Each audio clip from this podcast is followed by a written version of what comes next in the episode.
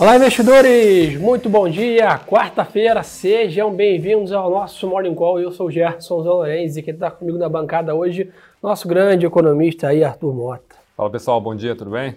Tudo certo, meu amigo. Vamos lá, pessoal. Destaque: mercado lá fora segue na mesma dinâmica, né? Mercado mais positivo aqui é, no dia de hoje, basicamente refletindo aí balanço da, da Google super forte. Né? Tivemos semana passada a Apple surpreendendo, hoje né, o Google também né, chama atenção. As ações sobem 10,5% no pré-market, né, com, essa, com essa surpresa positiva aí no, do earning per share. E basicamente, né, Arthur, começa a dissipar um pouco ali o, o pânico, né, ou um pouco das incertezas que ficaram em cima do Federal Reserve, né? Pois é, acho que a, a curva de juros começou a dar uma acalmada agora, lembrando que já está relativamente bem precificado cinco altas de juros para esse ano, então a novidade começa a, a, a, não surgir mais novidades nesse sentido. E a parte da temporada de resultados tem sido muito boa, principalmente para essas grandes big techs de qualidade, né? Eles são empresas de tecnologia que não geram caixa, são grandes empresas de tecnologia, você deu o exemplo de duas aí, a própria Microsoft também, enfim, é, começa a melhorar um pouco o humor e aí Nasdaq, né, que tem um pouco de maior de peso de tecnologia também, é, voltando a performar bem, né, possivelmente até o quarto dia positivo seguido, depois daquela, daquele sell-off né, em janeiro. E sem contar que você falou bem, né, techs aí que geram caixa. Hoje também temos resultados do Facebook e amanhã a Amazon, ou seja, mais duas grandes empresas de tecnologia aí que são grandes geradoras de caixa. Ou seja, temporada de balanços né, começa a ganhar, a vencer, vamos dizer assim, esse cabo de guerra ali com as incertezas do Fed, sem contar que janeiro abriu um pouquinho de espaço ali para o técnico melhorar um pouco ali, né, ficar mais barato um pouco as ações lá fora a turma volta a comprar. Então S&P sobe 0,80, Londres na mesma dinâmica, Ásia subindo um pouco mais forte ali, Nikkei subindo 1,70, dinâmica de dólar para baixo de novo, né, Arthur? Impressionante, dólar mais fraco hoje, quem diria que o real ia bater 5,27 ontem? Meu? Pois é, exatamente. Está um momento muito positivo para várias moedas de países emergentes, aqui na, na América Latina especialmente, o real, é, sobretudo aí com decisão de cupom, enfim, a percepção de um carry mais favorável via o mercado de juros. O ambiente né, de fluxo de capital estrangeiro aqui para a Bolsa Doméstica tem ajudado bastante, deve continuar no curto prazo também, né? essas temáticas de commodities, de mercados emergentes não devem sair no curto prazo, então continua criando um ambiente mais favorável para o Brasil, e aí no técnico, né, não só para a curva de juros, mas para a moeda também deve seguir nessa toada nos, nos próximos dias. É, você falou um ponto importante, né? Esse movimento, tanto da Bolsa quanto do câmbio, é um movimento meio que global para os mercados emergentes. Né? Então, né, o Brasil está conseguindo surfar bem uma onda generalizada aqui de apetite a risco para ativos emergentes em geral. Então, como eu comentei, hoje tem Facebook e Spotify divulgando seus números. Amanhã, Amazon, Sony, Shell, Ford e Alibaba. Então, acho que hoje amanhã, até sexta aí, é o final da temporada de balanços nos Estados Unidos, né, que chama atenção. E além disso, o Google anunciou split aí de 20 para 1, desdobramento das ações aí né, da Google lá fora também. Entrar na Dow Jones, né? É uma Boa. forma de entrar na, no novo índice. E aí, basicamente, também, na mesma dinâmica que a gente aqui traz mais, né, liquidez em geral para os ativos.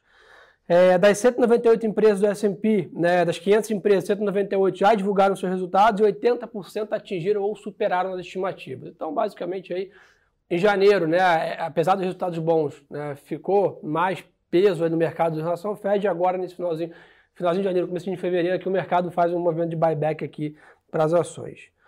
Arthur, destaque do dia aí, nós temos né, ADP né, hoje saindo, saiu zona do euro, agora pouca inflação, mas sem dúvida, destaque é sexta-feira o payroll, né? Pois é, exato. Hoje, agenda aí com dados de emprego, né? O primeiro dado de emprego do mercado de trabalho ali de janeiro, né? O mercado, o mercado de trabalho de janeiro vai ser um dado um pouco misto, porque teve efeito Covid, então vai ser uma leitura um pouco mais difícil, né? Não dá para você extrapolar ali com uma nova tendência. Pode ser, de fato, um dado mais fraco, não só na, na divulgação de hoje, aí, que pode desacelerar de 800 mil em dezembro para próximo de 200. O payroll na sexta-feira é mais ou menos na mesma história, tá?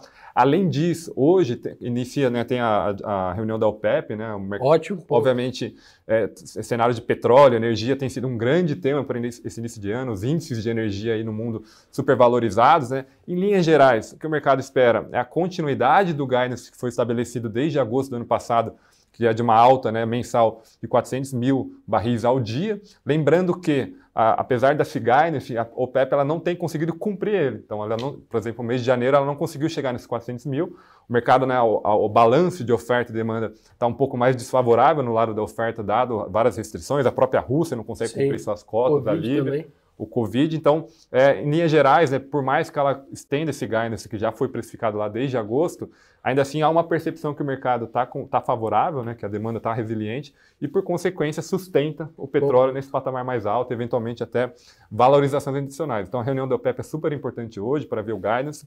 E, acho que aproveitando o, o gancho claro. que você citou, a gente teve divulgação é, do número de inflação ali por parte da zona do euro, né, lembrando que amanhã tem o Banco Central da Europa também tomando decisão de política monetária. O Banco Central da Europa está bem mais dovish do que o próprio Fed, né? Mas os dados de inflação estão ficando mais salgados. Inclusive, teve uma surpresa, né? Um número veio um pouco acima, aliás, bem acima bem do esperado é, na variação mensal, né? Era esperado uma deflação de 0,4, veio uma alta de 0,3 na variação mensal. Não por acaso, se a gente olha a curva de juros, ali a Iônia é, da, lá na zona do euro, o mercado já começa até a querer precificar um pouco mais do que duas altas de juros, o que o próprio ECB, o Banco Central da Europa, tem tentado evitar. Eles têm sido vocal em tentar evitar uma precificação expressiva de alta de juros ao longo desse ano. Então amanhã vai ser uma reunião importante. Lembrando que, se continuarmos tendo aí uma, uma percepção de Banco Central Europeu mais dovish, né, você continua criando um suporte é, de diferencial de juros favorável ao dólar. Então, então essa temática é, a gente citou aqui, é, favorável para mercados emergentes, né, de apreciação de moedas, ela pode seguir, mas isso não quer dizer que o dólar vai se enfraquecer contra todas as bom moedas. Né?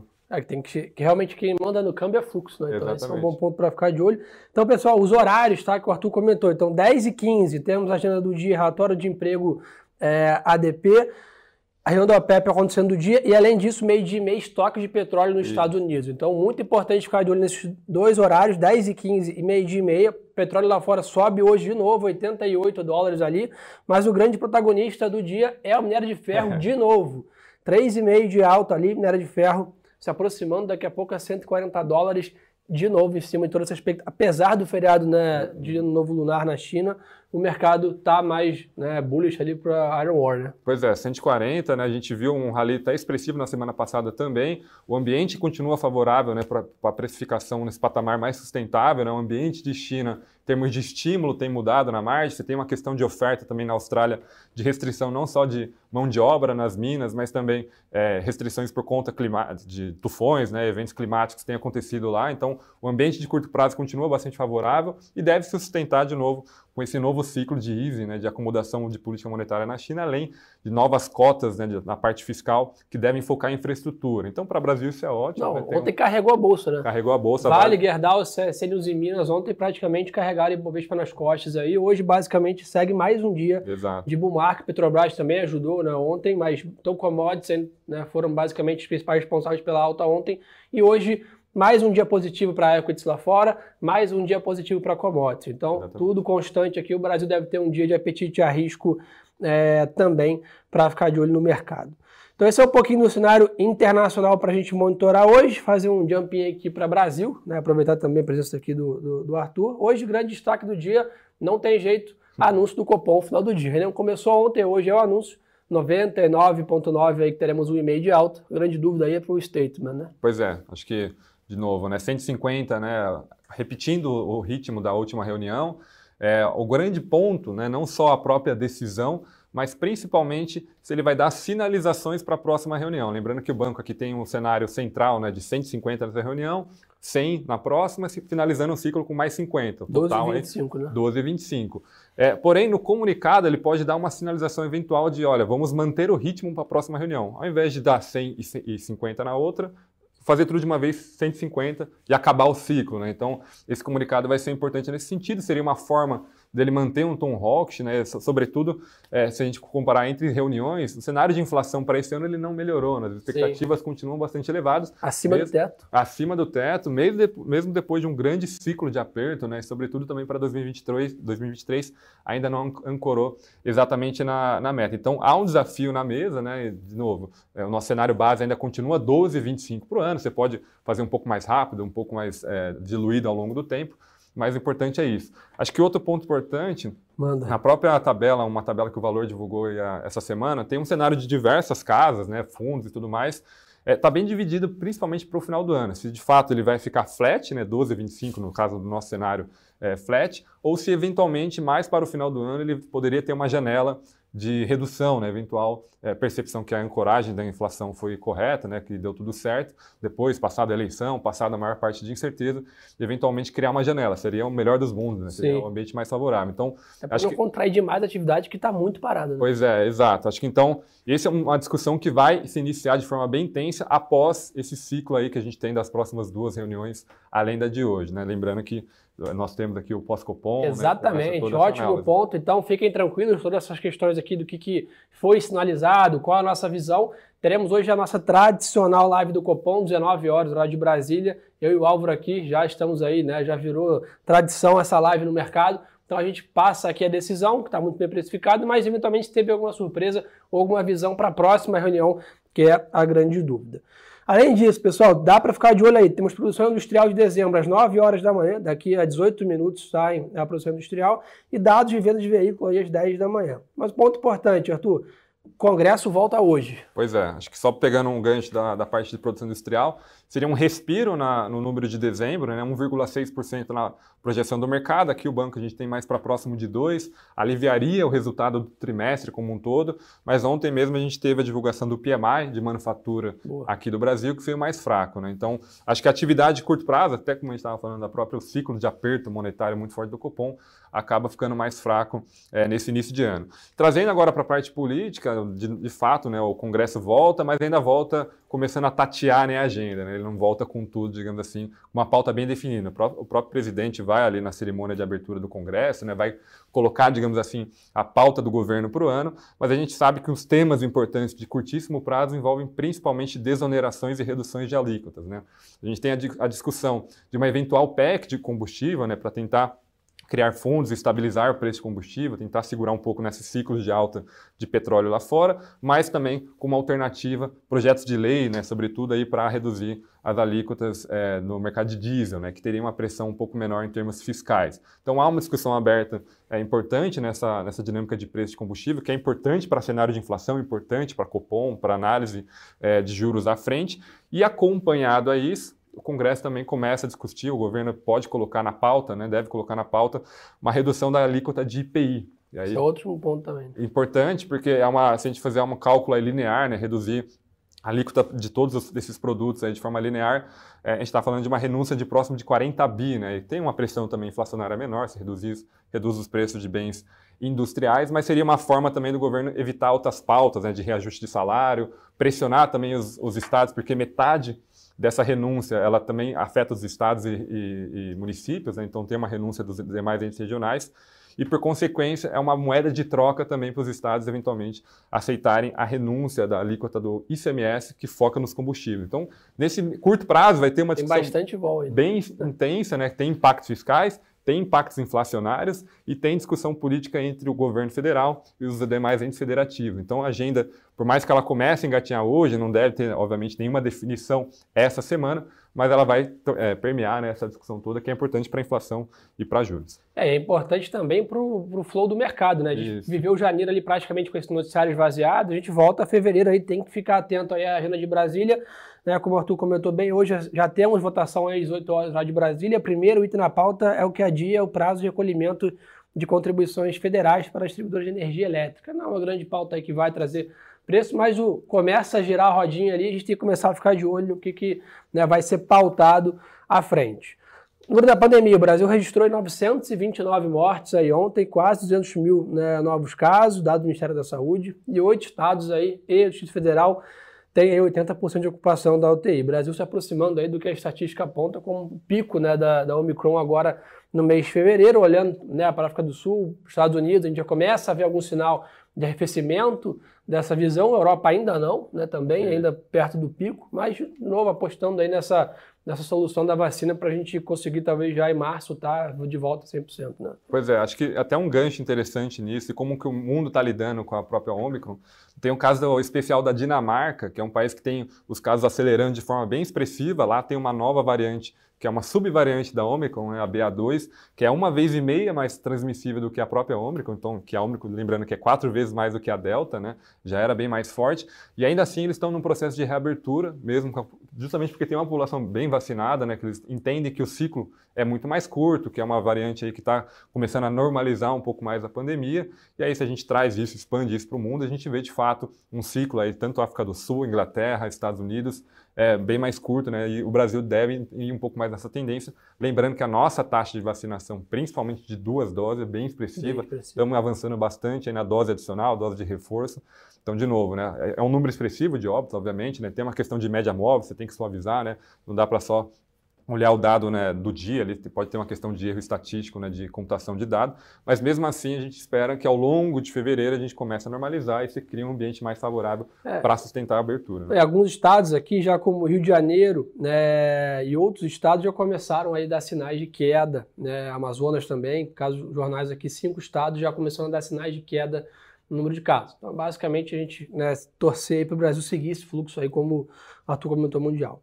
Pessoal, na parte corporativa, tá? Temos aí temporada de balanços, né? A indústria home abre temporada de balanço aqui no Brasil com lucro. Tivemos hoje pela manhã Santander também reportando resultados um pouco abaixo das estimativas que o mercado esperava. Vamos ver como que o mercado né, reage. Anunciou pagamento de 3 bi de reais em dividendos e JCP. Então a temporada de balanços começando a engatar a primeira marcha aqui. Semana que vem dá para dizer que a gente começa a ter bastante flow né, em relação a isso. Brasil Foods, né, precificou a 20 reais seu preço do follow-on. A 3R Petróleo confirmou a venda aí de 22 milhões de ações pela Starboard Asset, né, é um investidor saindo né, da companhia.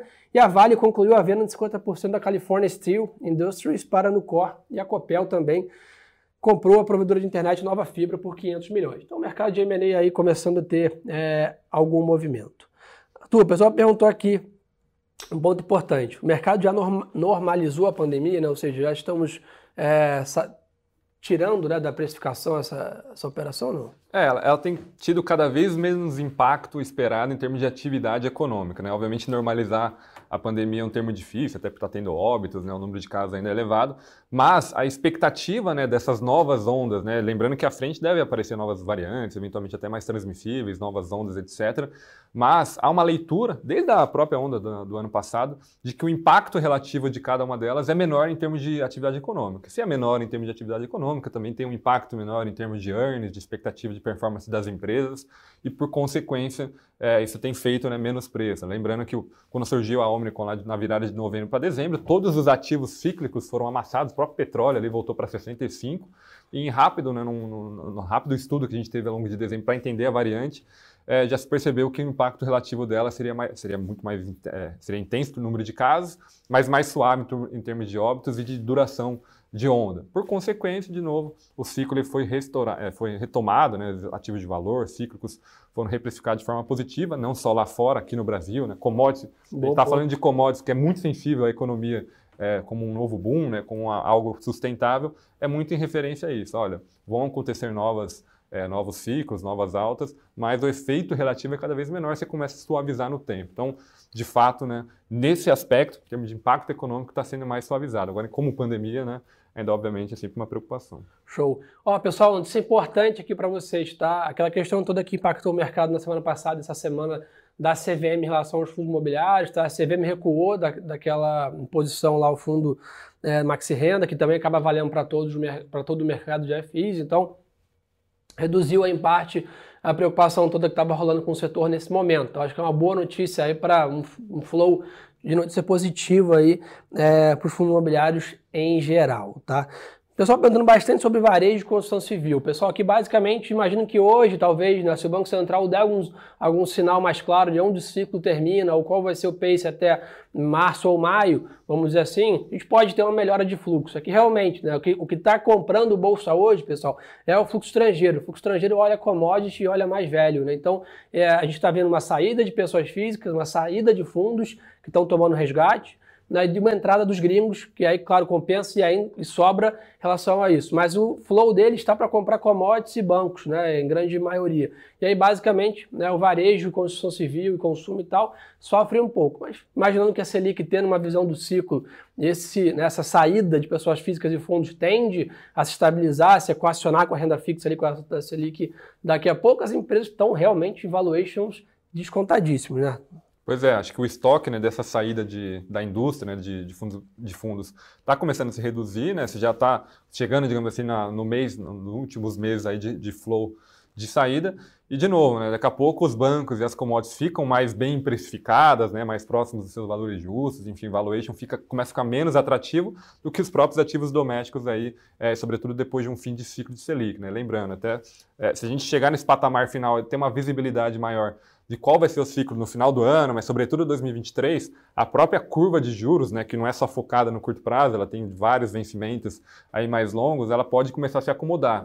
E aí essas empresas, né, em linhas gerais, as empresas são descontadas a taxas de juros um pouco mais longas do que só essa de curto prazo, como a própria Selic, é, elas podem começar a ficar mais atrativas e ter um fluxo. Aí, obviamente, vai depender do ambiente político, de como que a gente vai estar de percepção de risco o país, mas pensando dessa ótica, a gente pode ter também dado o preço atrativo, também fluxo para essa, depois que os institucionais domésticos tiverem a saída desses fluxos, voltarem a olhar com mais carinho para as empresas. Pessoal, não tem jeito, tá? Fluxo é o que manda na bolsa, né? Não tem jeito. É compra e venda ali na teoria e fluxo setorial de novo, né? Então é importante ter né, essa visão. Ano passado a gente tinha um mercado, no começo, primeiro semestre, um mercado mais animado, com ativos locais, o gringo um pouco mais pessimista. E o que, que a gente via?